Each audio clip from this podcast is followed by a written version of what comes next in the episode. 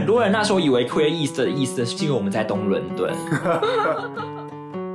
一个人的性向不是一个人的人生，但你常常会看到同志酷儿的想象都是苦大仇深、奋不顾身、勇敢去爱的。要两次、三次，片子里面的明星不愿意跟 LGBTQ plus 扯上关系吧？欢迎收听小明拆台。我们是几位住在英国搞表演的小明，聚焦世界各地表演和艺术界的事件现象，讨论我们作为艺术家的创作和观察。然后我是久违的浩，今天一起跟我主持的有梦婷，Hello，大家好。还有小帮手 Flow。耶各位听众，我们回归我了，们回想想归了。拍手拍手拍手！想想上次听到我们的那个上一集什么时候呢？给大家猜一下啊，不用猜，我们直接告诉你答案，半年前。呃，所他举以例了很多 flag，有很多想做的活动。对对对对对，会慢下来主要是因为我就是一个处于中离的状态嘛。那现在呢，博士论文只是告一个段落，所以呢，我也回归了小明。今天开始，这这期开始，我们就会有一些比较定期的节目，重新推出新内容，所以请大家 stay tuned，OK？、好，那今天第一期作为开场呢，我们要这其实也是我们之前立的一个 flag 啦，就是我们好像在聊跟旅居国外的表演艺术工作者，其实大家都很直观想到的是创作者，对，例如说舞者啊、演员啊，或是艺术家啊这样的角色。可是其实我们在在外面打滚，在外面撒泼打滚这几年，也是遇到了一些表演艺术工作者，他不是直面创作的第一线的这样子的一个人员，可是他们也扮演了一个很重要的角色。所以我们那时候就有想过，我们要试着来做这一系列，来访问不同的，一样是做表演，可是他并不是直线第一面做内容创作的人。所以，我们这是今天第一集吧，今天就算算作为这个系列的第一集，我们邀请到的呢就是王毅，我可以这样称呼你吗？可以，对，那王毅呢？其实认识他是跟他自己在做了一个艺术节很有关系，叫做 Queer East。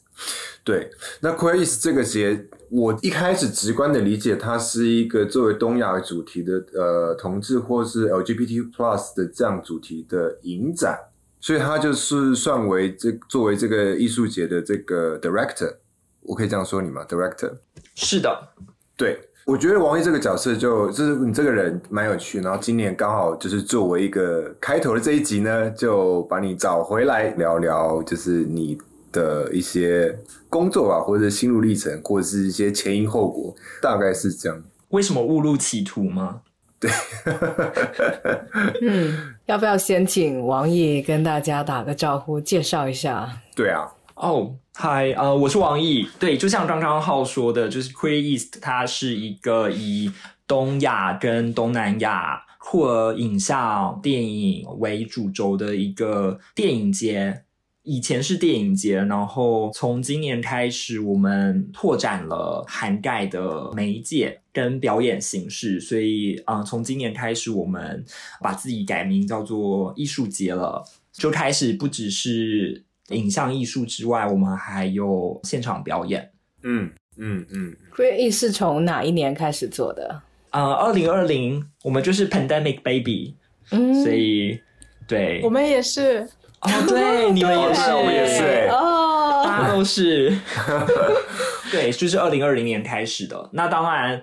酝酿有一段时间啦。然后二零二零年那时候做的时候，并没有料想到疫情这件事情。呃，要讲一下前因后果吗？对对，我我我其实好奇，呃，一开始想要好奇的是比较多是前因后果，就是不只是这个艺术节的前因后果，就是包含刚才讲的是你酝酿了呃一段时间，就是这个这个机缘在哪里？那王毅，你什么时候来英国的？我是二零一四年来的，所以我二零一四来英国，在 Goldsmith 念书。我那时候念的是呃品牌媒体与文化研究，是在 Media and Communication 下面的，所以事实上跟表演艺术其实没有什么关系的。呃，我那时候念的那个系，然后我在台湾念的也跟表演艺术没有任何关系。我在台湾念的是政治嘛，然后，嗯，我那时候毕业在干嘛？嗯，就毕业之后，就那时候想的是留下来，因为我正好抽到了 working holiday。所以，对，很幸运。那时候竞争很激烈，你还记得吗？现在都没有任何人想要待着。我记得，我记得。现在就是一个毫不热门国家，但以前我记得我们那时候以前好激烈，而且我们那时候没有那个 PSW 嘛，所以那时候就想说留下来打工，然后做一些，其实就进入了跟文化相关的一个产业。但那时候做的其实很多都是所谓的活动执行吧。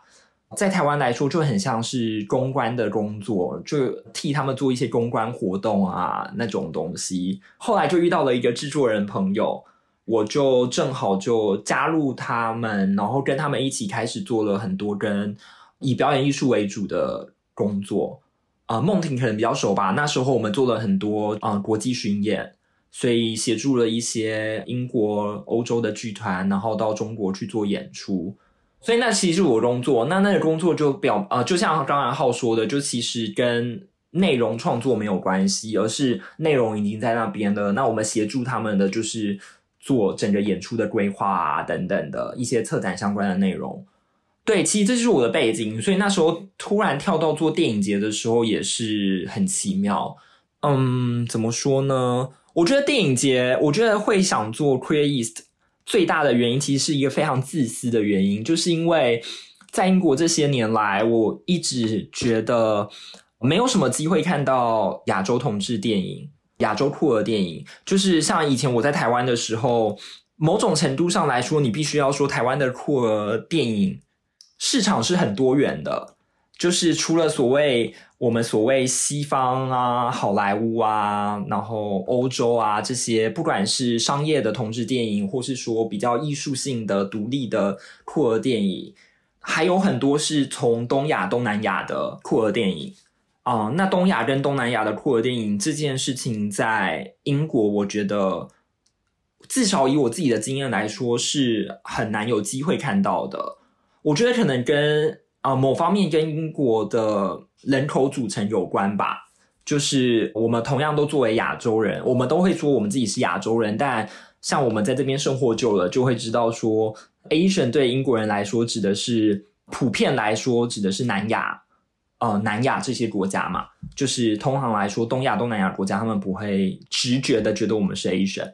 所以这其实反映到他们的电影市场。在这边，你反而事实上可以看到比较多来自南亚的作品，相对于东亚跟东南亚来说。但如果我们谈到酷儿电影的话，你就会知道说，事实上东亚、东南亚是一个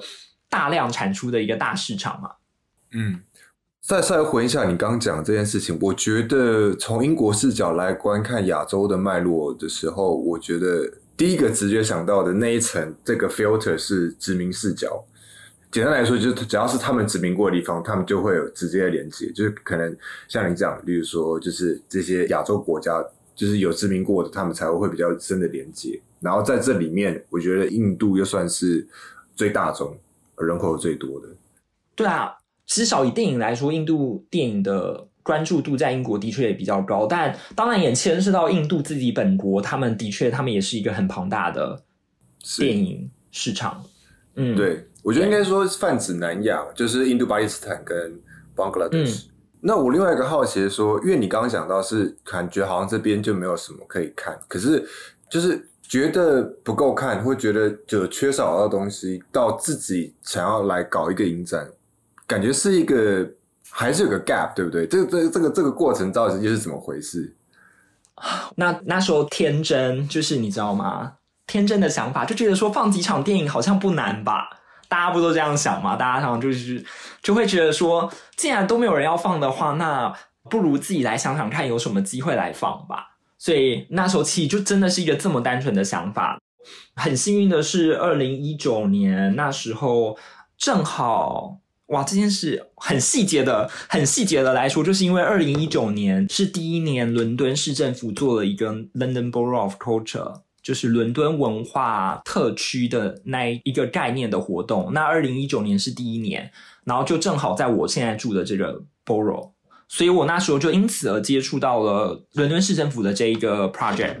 他们在我家附近的一个废弃的一个 building 里面，就做了一个 pop art 电影院，然后就放了四个月的电影吧。然后我那时候看到，我就觉得挺有趣的，就很很像我想做的事情。因为其实就是人不多嘛，那就是放一些一般在电影院可能不太会有机会看到的电影。那时候我就保持着一个身为这个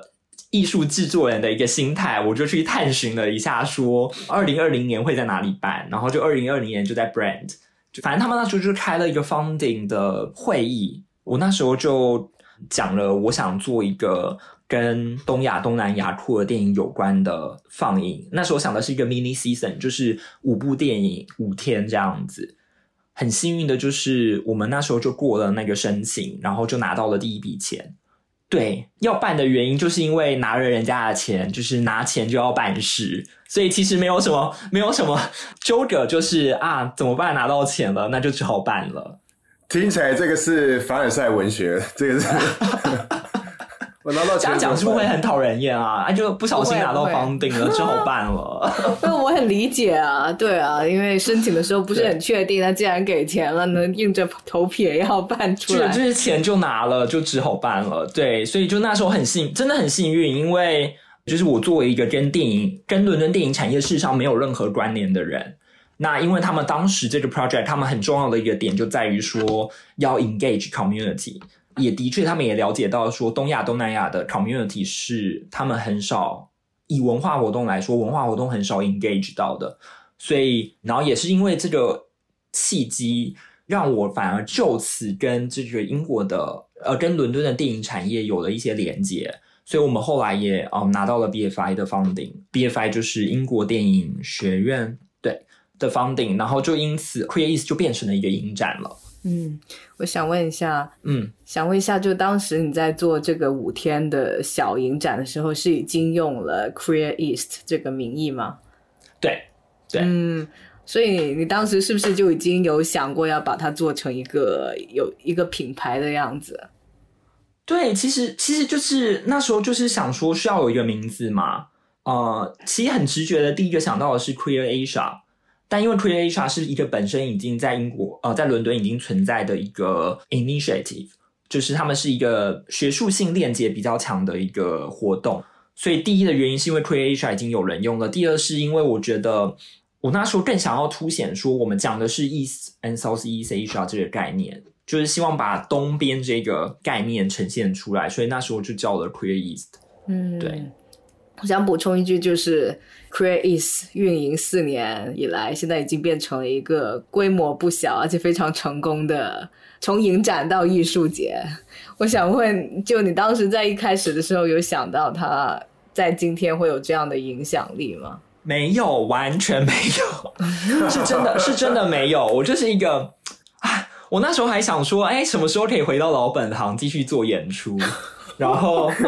那时没有，那时候真的，那时候抱持的想法，我们讲的二零一九年，就是疫情之前的每个人的心态跟现在都很不一样的。其实我觉得是我是改变很大的那个人。二零一九年那时候原本想的是说，这只只是一个 part time 跟 passion project，就是你知道吗？就是嗯，利用。本业以外的时间来做的一个活动，因为做这个东西并不赚钱嘛。我们还是一个非常势利的一个人，我们一切还是以钱为重，所以呢，就是 做影展是不赚钱的。就任何想要做影展的人，就先跟大家说，做影展是绝对不会赚钱。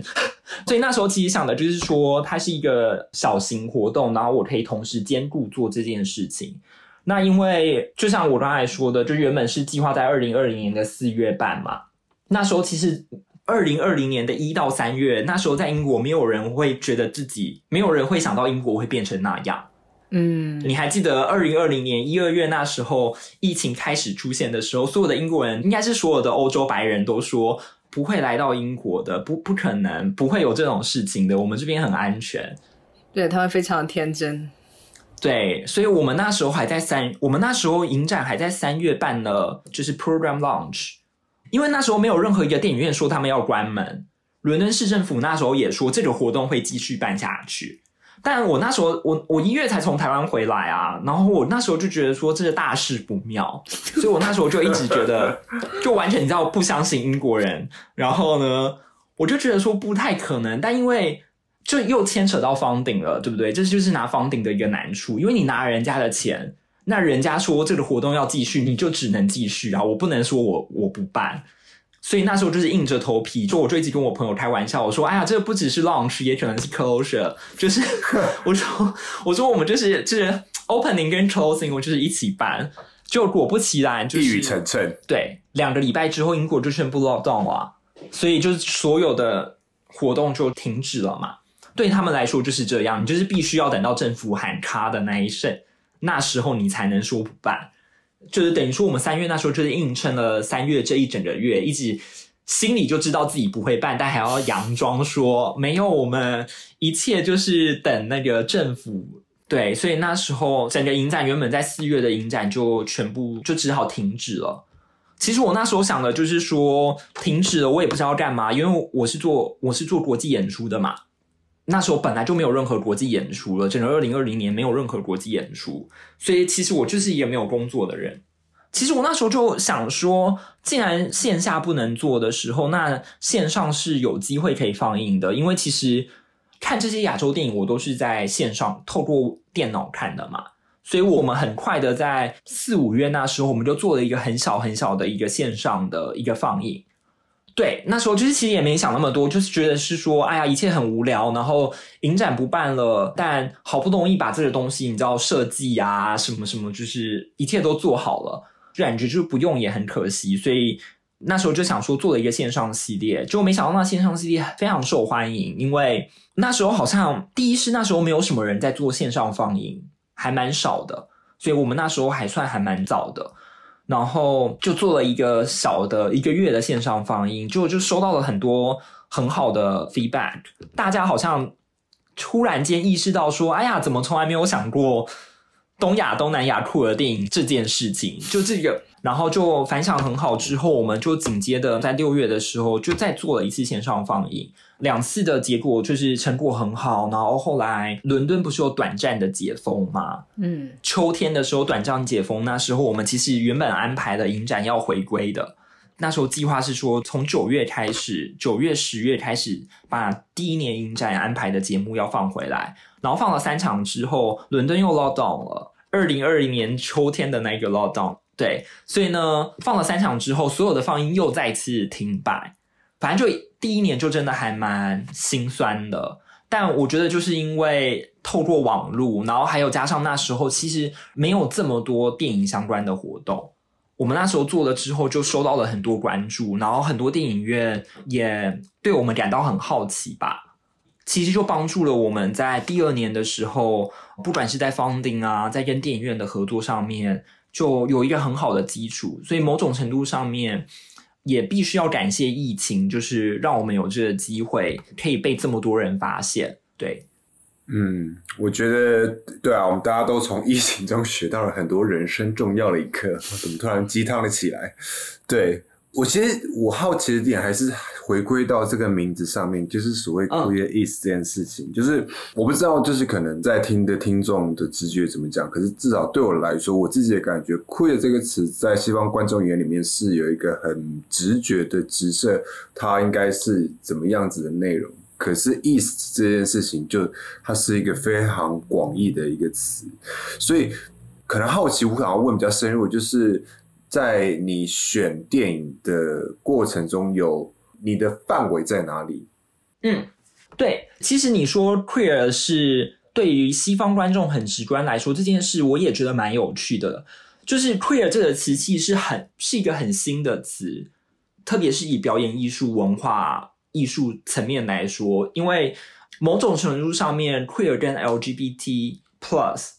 又有一点点不一样。这个是看每个人有每个人不同的解释，但我觉得是说很直观的一件事情来说的话，是如果说在英国讲到 LGBTQ plus 或讲到 queer 的时候，我相信大部分人脑中第一个浮现的绝对是两个白男同志谈情说爱的一个画面，就是这是这我我相信这是所有很多人第一个直觉想到的同志电影这件事情，在嗯库尔论述里面是一个。很残酷的事实就是，他们的确是占了很大多数的一个讨论。所以那时候就是觉得说，嗯，这个话语权一直被他们掌握在手上，所以我就希望有一个机会可以把不一样的酷儿电影带给这边的观众。那讲到 East，其实 East 就是很呃很地理很地理方位的一个名词，就对我来说，它就是本身其实不带有什么文化含义。以我们自己来说的话，我觉得它是一个地理名词，因为其实那时候其实我多少有想到一些事情，关于说。Orientalism 啊，或是 East 这种概念，会不会被大家以为是我们又在落入刻板印象中的什么东方遇见西方，就是 就是那种 East West，就是那种文化性面的文化性上面的那种呃讨论。但对我那时候来说的话，其实 East 就单纯是一个地理上面的一个概念，讲的就是东亚跟东南亚，那包含的是。旅居在国外的东亚、东南亚的 community，所以不仅仅是电影从这边来的，就例如说你是英国的华人，或是你是纽约的泰裔美国人，或是什么越南裔加拿大人等等的，就是概念上是这样，就是一切是以东亚、东南亚酷儿文化相关。对地理性上来说的话，会以这个区域来做界定。对。很多人很多人那时候以为 Queer East 的意思的原因是因为我们在东伦敦，就是一个非常伦敦、非常伦敦本位主义的一个思考。那时候就想，对，那那就叫 Queer Whitechapel 就好了，Queer My End。对，那时候很多人说是因为你们在 East London 吗？我就说，哎，并不是，真的完全毫无毛病呢，这个推理。毫无毛病的一个推理啊，就是以伦敦人来说，他第一个直觉就是说，哦，是因为你们在 East London 吗？是，我觉得这这个都间接反映了这种呃西方白人本位主义，就他们甚至 switch 不过来，哦，原来在遥远的东方也有酷啊，而且像你刚刚说的，就这种典型的呃媒体上的酷啊 representation，呃是有一个既定的形象的，然后在西方社会里面，他们很多人对于呃东方社会里面。库尔之间如何相处，文化上的不同，他们是没有足够的了解的。嗯，是的，是的，我还蛮常会提到这件事情的，就是说，在英国，在伦敦，很多人提到的所谓的嗯东亚库尔电影，讲来讲去都是那几部，就永远都是那是哪几部？我们要直接 直接说出名，有喜宴吗？有喜宴吗？当然有喜宴啊，怎么可能有喜宴呢？有《霸王别姬》，还算是有一些了解的人，才会提到《霸王别姬》，因为《霸王别姬》自己导演本身并不认为自己是酷儿电影啊。哦，对。那还有哪些？其实最大家最直觉的就会想到的是王家卫的《春光乍泄》，他算是那个代表中的代表。就所有人，《春光乍泄》在英国，在伦敦每年就是一直放啊，不停的在放，现在还在放啊，一直放，就是所有人。所有人第一个想到的就是，哎呀，东亚、东南亚，就是想到东亚电影，可能就会想说，哦，我有看过《春光乍泄》，我有看过《喜宴》，或者是说，有些人就是，嗯，《蔷薇的葬礼》，我忘了导演叫什么，松本俊夫，日本片，非常非常好的日本片，就是一九六九年的一部《Funeral Parade of Roses》，是一部非常好的片，就没有要贬义他们的意思，但那部片是五十几年前拍的，哎，就是半世纪以前的一部日本电影。那你说讲春光乍泄，讲喜宴，都是一九九零年代的电影啊。不只是这些，就是很多很多对于东亚酷儿电影的讨论都停留在九零年代。当然，九零年代是一个黄金时期嘛，因为那时候的确是东亚酷儿电影就在那时候崭露了头角，而且那时候电影也的确是拍的很好。早期的酷儿电影有它早期的好处，但它也呈现了早期大家对于同志的想象。很多想象上面事实上是不符合现代的，不能说全部都不符合现代，因为里面很多呈现的东西可能是现代许多同志社群还在经历的事情，但很多是不能说不正确，而是说很多事情是时空环境不一样吗？对啊，时空环境不一样，而且我觉得现在的 filmmaking 跟以前也不一样了，很多大家关注的焦点已经不一样，我所以那时候我才希望说。可以打破大家这个既定的刻板印象，因为我觉得大部分的英国人可能，或是大部分的外国人啦，非非东亚东南亚人，可能对于东亚东南亚，嗯，同志酷儿的想象都是苦大仇深，你知道吗？大家就是水深火热，不被家庭接受，然后要躲在深柜里面，然后就是过着一个生不如死的生活，巴拉。就是你知道，所有媒体上面呈现的都是这样子，就是人生到底有多纠葛就有多纠葛，然后就好像就是你知道，当当同事是他们人生唯一一件事情。嗯，就这件事情，我觉得还蛮还蛮，我还蛮想打破这件事，就是当同志不是一个人，一个人的性向不是一个人的人生，但你常常会看到很多作品会非常非常刻意的去强调。这个人他对于性向有多么纠葛啊，然后多么被家庭反对啊，奋不顾身、勇敢去爱等等的这种这种非常非常就是对我来说非常 conventional 的叙事，嗯。对，嗯，我觉得这有点像是那种我小时候看的那那些偶像剧，我也会有同样的心情，就是说，哎，这人就每天谈恋爱就好了，都不用吃饭，都不用工作吗？就就是就是感觉，对。然后我觉得，我觉得你刚刚讲的很有趣，就是想要创造出跟就是白白同男吗？白同男稍微不一样的论述这件事情，因为我跟王毅之前也有私底下稍微聊过，就是想要把就是一些作品带到某一个城市哦。你不是有说是因为他们一直想要把你们影展的东西跟那个白同 白同活动，对白同活动，嘿嘿嘿，白同活动，对绑在一起，然后你就觉得不太，觉得这个一手不太对，这样子。对，嗯，就是其实这没什么好，也没什么好隐瞒，就是 Pride event 嘛，就是 Pride 骄傲骄傲游行，骄傲游行其实就跟我们，嗯，我必须要说，骄傲游行这件事情在东亚的文化背景下面，跟在西方的文化背景下面是完全不一样的。你在英国，你就会发现，不管是在伦敦、曼城，或是 Brighton、Bristol，他们的这个 Pride event 是一个商业活动，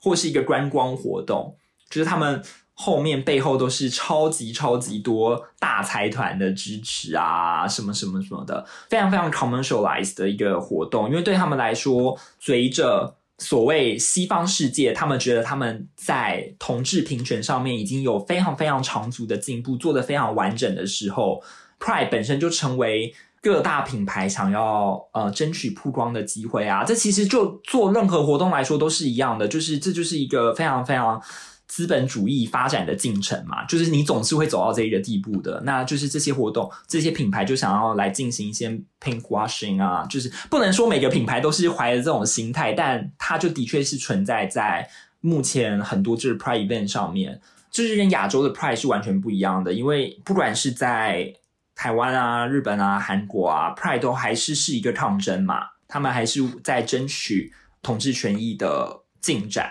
Pride 原本当时的那个反叛的精神是还存在的，这件事情相对来说在西方世界本来就比较淡化。那它形成一个观光活动啊，或是一个更 commercial 一点的活动的时候，跟我们想做的事情就本身有一定的差距。那加上 Pride 本身就是一个非常西方主流同志社群掌控的一个活动。在伦敦就是白人嘛，这件事是没有办法的，因为就是英国就是一个白人为主的一个国家，那所以理所当然，你在 Pride 活动上面看到的，可能都是以白人同志社群为主，就也没有任何批评的意识，它就是一个事实。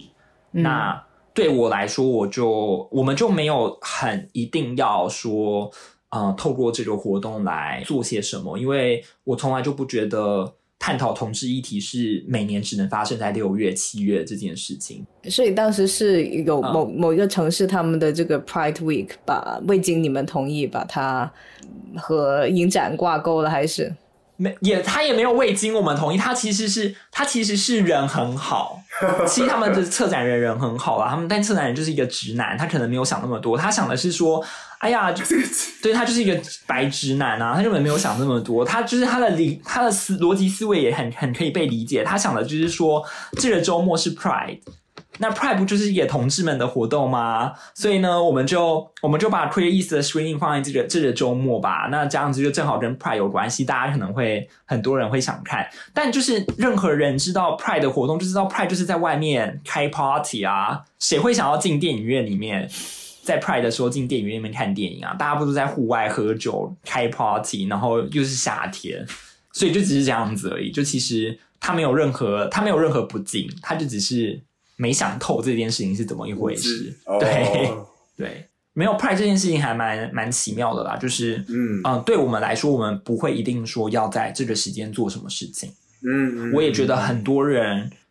已经在这个时间做了很多事情的，就没有必要去去抢这个舞台。嗯对，啊，它第一是很容易失焦嘛，第二是就是你如果你想做的是拓展酷儿文化的论述的话，那就没有必要说挤在同一个时间，而是说我们就是在其他时间做，那反而在其他时间让大家有机会还是可以去了解酷儿文化。嗯就并没有很喜欢说，好像大家就是每年只会在六月的时候讲统治，好像统治只存在在六月。就以伦敦来说的话，好像同志文化只存在在六月，对不对？这个什么鬼月之类的吗？就是农历七月的时候，大家都跑出来。农历七月是属于什么的日子？就是六月就属于同志的日子。我们就是说，所有的品牌在六月就把自己的 logo 变成彩虹啊什么的，就是只会做一个月。然后，呃对对，好烦！我一直骂，我们还是需要赞助的，我不能一直骂商业品牌。对，我觉得，我觉得其实还回那个名字上来讲，就是 queer 跟 east 这两个事情都各自代表了一些脉络非常会论述跟讨论非常久一很大块的领域。嗯，对，那你嗯刚刚聊到很多是就是关于 queer 这个部分，我另外一个很好奇的就是说 east。就是我觉得这是也是一部分原因，就是 Pride 在东亚跟东南亚还是草根性这么强，或者他的那个 activism 感这么强的原因，是因为他并没有这么被普遍接受。嗯嗯回归到影展这件事情的时候，例如说，我不知道，我我随便讲，例如说，你要从泰国把电影带过来，它可能还是需要一些成本，需要一些钱，可是那这个资本会从哪里来？因为感觉上它就不是一个泰国，就是我我不知道，我就可能也不一定是泰国或其他国家，就是比较保守国家，他们想要推的这个内容，就感觉上不太会，你就不太容易拿到这个这样的一些资源，就是你怎么样去 balance 这件事情。对，就是就像你说的，就是东亚跟东南亚有这么多的国家，然后每个国家都有不同的文化、不同的语言、不同的发展进程。那每个国家事实上对于 queerness 的概念也不一样，对于 LGBTQ plus 的了解也不一样。我那时候其实很单纯的是觉得说，某种程度上面，东亚跟东南亚他们分享了一点点的文化相似性。特别是就如果就影视内容来说的话，你会发现东亚各国跟东南亚流行的东西是一样的，或是说关注的焦点常常是一样的。那这件事情上面，我觉得是很好的一个方向，可以去放大这个影展的焦点。因为反而就是说，把东亚、东南亚拉在一起，在这个脉络下面，我觉得是更好去讨论的。那当然是要去避免说，我们不能去 generalized 东亚、东南亚这些概念，像我都会一直去强调，这里面这个区域里面有十几个国家，每个国家有不一样的文化、不一样的语言，这件事情我觉得很重要。在选片上面也的确，就像你说的，会遇到一些问题，就是每个国家他们对于酷儿的接受程度不一样，那思考的方向也不一样。像是我们跟台湾合作的时候，台湾是非常 open minded 去接受这件事情。这这件事不牵扯到说他们自己在台湾内部里面的社会接受度是怎么样的。对于台湾来说，推广酷儿电影是既定的文化政策吧，就是他们是愿意推广这件事情的，所以相对来说，我们在取得片子上面相对来说会容易一些，能选择的片子会比较多嘛。第二是绝大部分的片商也会愿意说参加酷儿影展。就对他们来说，这不是什么大问题。日本其实也是一样的情况啊，就是我们那时候跟日本合作的时候，其实不能说合作，就是嗯，有点扯开。就是在我们目前的影展下面，每一年会有一个焦点，就例如说，第一年是焦点台湾，第二年是焦点日本，去年是焦点泰国，今年是焦点韩国，就是每年我们会有一个焦点。那这个焦点国家下面，我们就会放比较多来自这个国家的片子。所以去年在做泰国的时候，跟今年在做韩国的时候，就有一些问题啊。例如说，像我今年在邀片就遇到两次、三次，就是片商或是说片子里面的明星不愿意在酷儿影展放映，因为他们不希望跟 LGBTQ plus 啊、呃、扯上关系吧。其实明白来说就是这样子的。就是他们当然不可能会明白的跟你讲，但他们就会说我们不参与扩影展，我们不参与对同志影展。那这件事情在韩国人在泰国都有发生过，即便泰国可能就是大家认为是一个非常 gay friendly 的国家，但有他们保守的地方啊。那加上嗯，泰国某种程度上面是有 censorship 的，他们有一些不能说的事情，例如批评政府啊、批评皇室啊等等的。那很多比较有政治倾向的片子，这时候就是放映这些片子的时候，你就会去想。像是如果说你有机会跟使馆合作的话，那使馆当然不希望你放这些片子啊。所以这就是我们常常会去思考的，就是有些时候我们很愿意跟驻外单位合作，或是当地的文化协会合作，但有些时候你就要确保你的策展独立性，你就不能跟他们合作，因为你不希望他们去干涉你的选片嘛。所以这方面是一个问题啦，就是对我们来说是一个资金上面的问题，因为。变成说，有时候我们就不能拿，有些钱不能拿，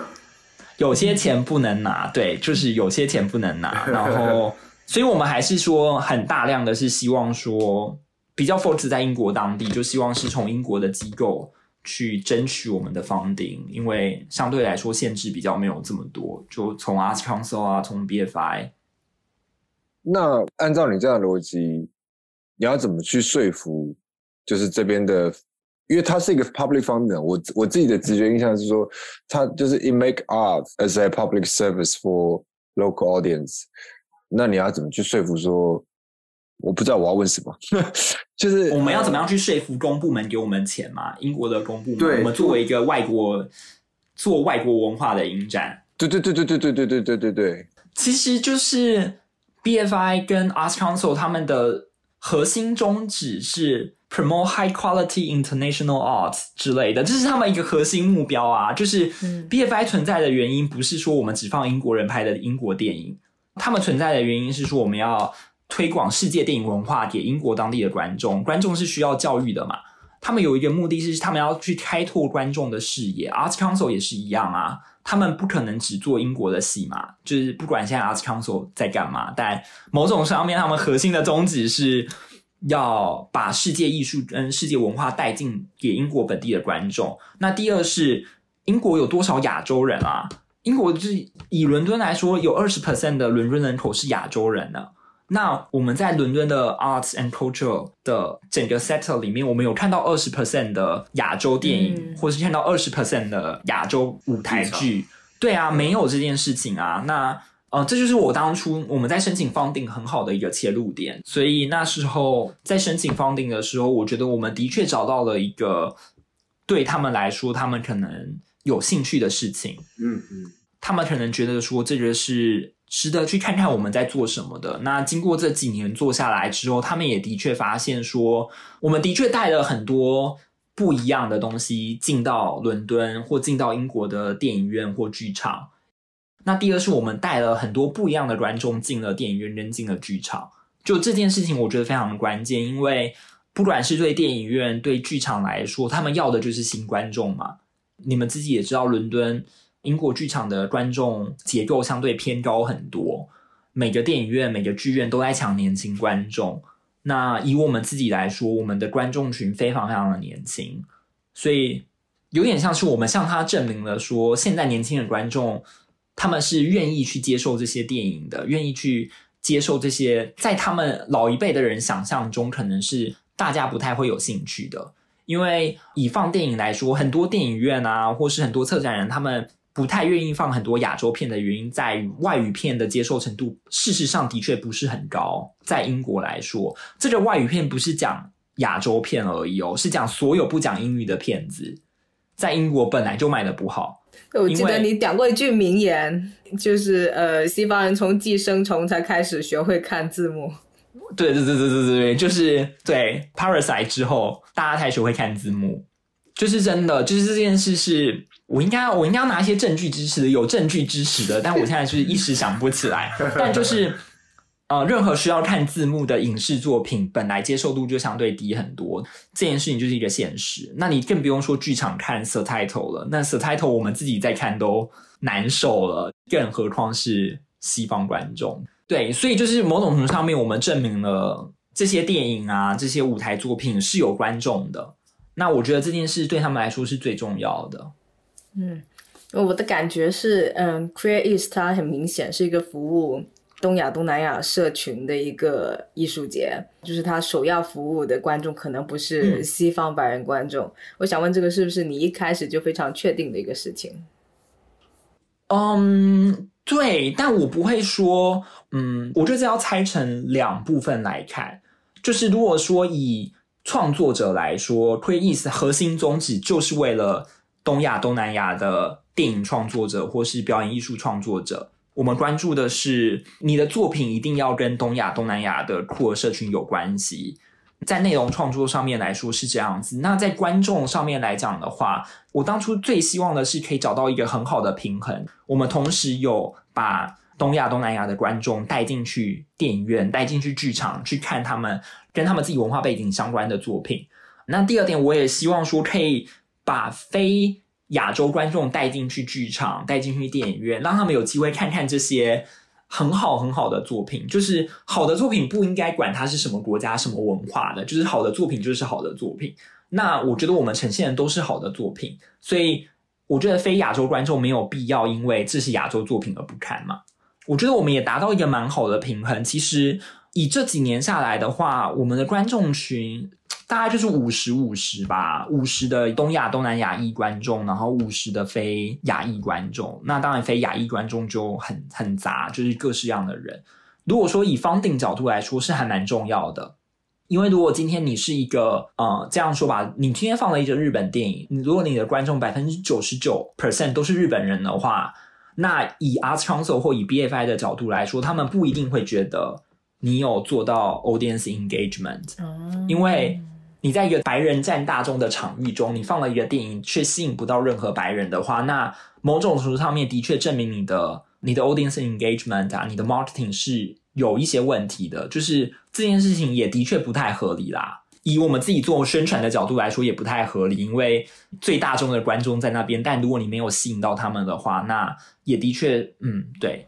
对，乙方的角度来说，他们也不会希望这件事情发生。所以我觉得找到一个平衡是还蛮重要的。对，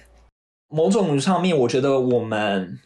有点像是我们一开始就给自己开了一个比较大的难题，在宣传上面。因为其实很讨好的来说的话，我自己作为台湾人，我作为一个说华语的人，我可以做一个华语酷儿影展，那我就放一些，全部都是放华语片，放台湾片，放中国片，放香港片。某种上面，我其实很好找观众的。我就在华语社群中，在 WeChat 社群中，在 Facebook 上面把这些人拉一拉，你可能就找到一堆观众了。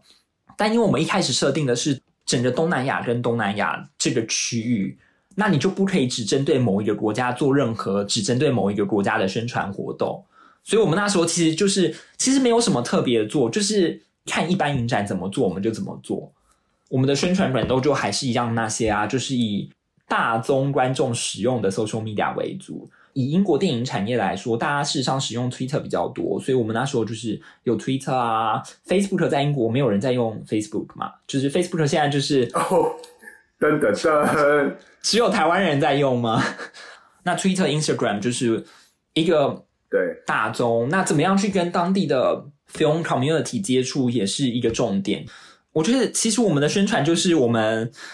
我们不活在自己的舒适圈里面，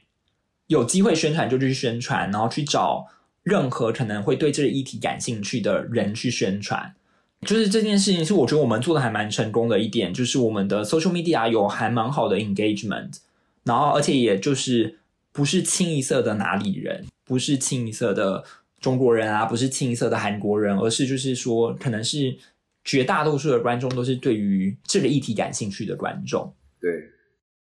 听起来是一个白手起家的故事，一卡皮箱走遍天下。呃，接下来我觉得其实，因为你刚刚主要聊了很多关于电影的东西，其实一开头有讲说，就是你有这几年打算渐渐把它，或者是电影节这个 title 渐渐把它收掉，要做一个艺术节。我有点好奇这样的转变跟这个 festival 之后的规划会在哪里？嗯，那其实从今年开始，我们就把 film 从我们的 title 拿掉了。我们以前叫 Create East Film Festival 嘛，现在就叫 Create East Festival。最大最大一个原因在于说，我觉得我们是一个想要探讨东亚、东南亚酷儿文化的一个活动，那没有任何理由把自己限制在电影。这其实是一个最简单的一个想法。最一开始想做电影，其实是因为我觉得电影是一个比较大众普遍接受的一个媒介。因为第一是电影理所当然，它运作的成本比较低嘛，它不像现场艺术，可能一个戏要二十个人，少少的话也要三五个人嘛。电影来说，只要电影到了就好。第二是电影有英文字幕这件事情，所以这是一开始就是希望说可以透过一个比较简单的媒介，让大家可以先去接触了解这个活动。那做了这几年下来之后，呃，我就会希望说可以更拓展我们。呈现的艺术媒介，加上我自己本身以前是做表演艺术的嘛，所以我觉得它是一个很好的融合。因为我自己本身也认识了很多很好的酷儿剧场艺术家，不管是在新加坡啊、台湾，然后日本、韩国都有很有趣的现场艺术作品。所以我那时候就希望说，有机会可以把这些东西也带过来呈现给英国观众。另外一方面是整个艺术产业的一个转变吧。就现在其实已经没有很单纯的所谓的我只拍电影，或是影像艺术家也不会很单纯的说我的影像艺术只要在画廊放，因为这件事情是很有趣的。以前以前 artist moving image 的跟电影的区隔是很明显的，就是做做所谓的 video artist，他们是不愿意让他们的作品在电影院里面放的。你会遇到很多所谓 video artist，他们会说我们的作品只能在。这是为 gallery 做，这是为 museum 做的，这是很多艺术家其实以前的思考逻辑，但现在已经没有这个区别了。现在越来越多艺术家他们会透过电影院来呈现他们的作品，然后越来越多电影人他们会开始拍所谓非单纯荧幕呈现的作品。嗯，不管是说 VR 啊，以 VR 来说就是啊，VR 是谁都可以拍，电影导演可以去拍 VR，艺术家也可以去拍 VR。电影导演拍 VR 的时候。他们就要想的是说，这个 VR 作品是会跟观众直接互动的，那要怎么互动嘛？那越来越多电影导演开始做所谓沉浸式的 VR 放映啊，等等的，所以我就觉得说，这一切的一切的界限都已经非常模糊了。那时候想的就是说，既然都已经这么模糊了，那我们应该也是作为一个 这么跟得上潮流、要抓紧潮流的一个，就是就是就是一个 copycat 的一个概念，就是你知道吗？要紧跟潮流。就应该是更 open minded 去接受，而且就是毕竟就是一个酷儿艺术节啊，就酷儿这个概念本来就非常的流动嘛，不是非常传统性的界定在 LGBTQ plus，就是就是我还蛮不喜欢这些标签的，就是为什么我会一直强调说我们是酷儿电影节或是酷儿艺术节的概念，就是因为我觉得传统的 LGBTQ。这个标签某种程度上面并不太适用于现今社会。我必须要尊重有些人，他们并不喜欢自己被呃归类在 queer，特别是说可能是老一辈的同志社群，因为的确在他们那个年代，特别是说你以英国人来说，queer 是一个非常非常负面的词眼，对他们来说，某些人可能心里的确是有这个创伤，他们不愿意被归类在 queer，这个是完全可以理解的。但以现在。年轻观众，或是说以现在的思考脉络来说的话，我会觉得 queer 是更适合我们的。就是，嗯，不能不能用年龄来区别，应该说更更多人越来越去接受 queer。嗯，对这个时代的很多人越来越愿意去接受 queer 这个概念，就是它某种上面它不限于男性女性，它不代表的是两个男人相爱相杀，两个女人相爱相杀的这种这种叙事。就你会看到很多我们放映的作品啊，或是我们讲的东西，事实上性别啊、性向都是非常流动的，不是很传统的去理解性别性向这件事情。那这这是我想做的，然后所以还蛮自然而然的就觉得说，把自己限制在电影是一件不太符合我们想要发展的方向了。那现实层面来说，是因为作为一个每年。要放映的影展，很现实一个层面，就是每年没有这么多新片可以让我们放的。嗯，以以目前东亚、东南亚的产量来说，不会有这么多片子让我们放。当然，就是说，因为要放片，还是要一些筛选嘛，不是说有片就放。所以，是是是是，我们必须要一些 taste。不是说有片就放，所以就是在经过一些筛选之后，就是能放的片可能不是这么多。那要去撑一个节的话，我觉得就是有多一点内容是更好的，也有机会去开拓更多观众。因为我还蛮讶异的，就是其实今年做了之后才知道，就会发现说，荧幕观众跟现场艺术观众是两码子事。嗯，就是荧幕观众不一定会转移到现场观众，不会因为我们现在开始做现场艺术了，这些原本看我们电影的观众就会要来看现场艺术。我觉得这件事是还蛮有趣的，至少是我我当初觉得不会是很大的问题，但后来就发现说，哎呀，的确去看我们，嗯、我们之前做了两个舞嘛，去看我们那两个舞的观众，很多可能是第一次知道我们。是透过这两个舞知道我们，他们可能以前不太进、不太看电影。我后来就觉得这件事蛮合理的。就像 Holland Festival 虽然是一个什么都有的 festival，但像我是喜欢看舞台剧的，我也常常不一定会说我要去看芭蕾或去看歌剧。就即便他们在同一个艺术节里面，对我觉得应该是说，它也是一个挑战，可是也是个机会的这种感觉。是是是，对对对，对因为感觉好像是你又就是吸引到另外一批跟你之前完全不一样的观众，可是这个以前的观众也不完全就是转移到现在做的事情上，就这个东西好像是要处理一下。对啊，就觉得还蛮有趣的，就是好像的确某种程度上是帮自己开拓了新的观众群，也蛮好的机会，是说让这些观众有机会去透过一个形式比较复杂的艺术节去接触不一样的媒介吧。对，对，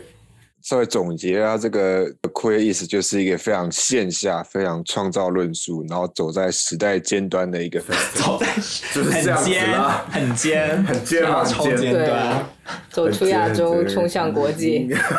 没有没有没有，稍微问一个最后一个问题吧，就是现在艺术节的 program 已经挺大了，呃，然后现在又涉及到了多样的媒介，从电影到现场艺术，呃，所以我挺好奇，就 Queer East 的策展团队有多大，然后你们的分工是怎样的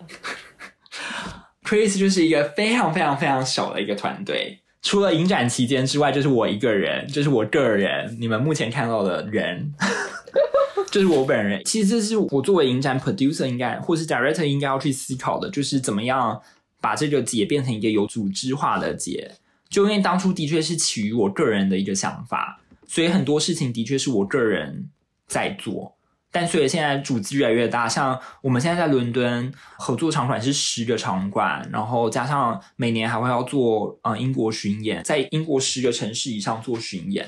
所以的确是需要一个团队。影展的时候，就是影展前三个月，我们会有团队进驻了，就是 freelance 嘛。影展开始前就艺术节开始前就会有不一样的人士，不同阶段进驻。我从今年开始做的一件事情是，我希望可以缩减自己测的节目。